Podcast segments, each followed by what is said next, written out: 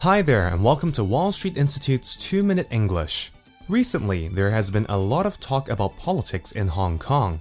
I am also aware that many people aren't interested in politics for various reasons. But let's talk about a few important things related to Hong Kong's political system so that if you ever get a foreigner asking you who Donald Tsang is in English, you can answer confidently. Firstly, Donald Tsang is the leader of Hong Kong. He is the chief executive. Similar to the title CEO, which stands for Chief Executive Officer, Donald Tsang is the Chief Executive of the HKSAR. HKSAR stands for Hong Kong Special Administrative Region. Secondly, the place where the laws of Hong Kong are discussed and made is called the Legislative Council.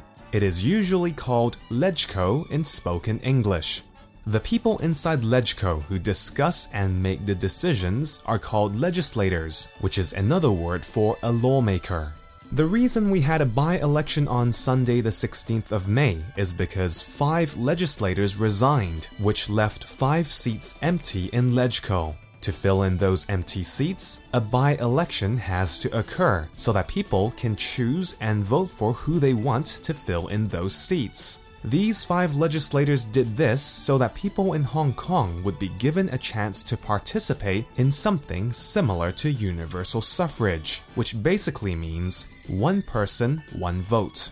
Whether you're interested in politics or not, I think most of us living in Hong Kong would agree that the most important thing is that we can live in a place that is fair and beneficial to us. Apart from Hong Kong being a beautiful place, the one thing I hear most often about Hong Kong is how convenient it is. I don't think there's any other city in the world which is as convenient as Hong Kong.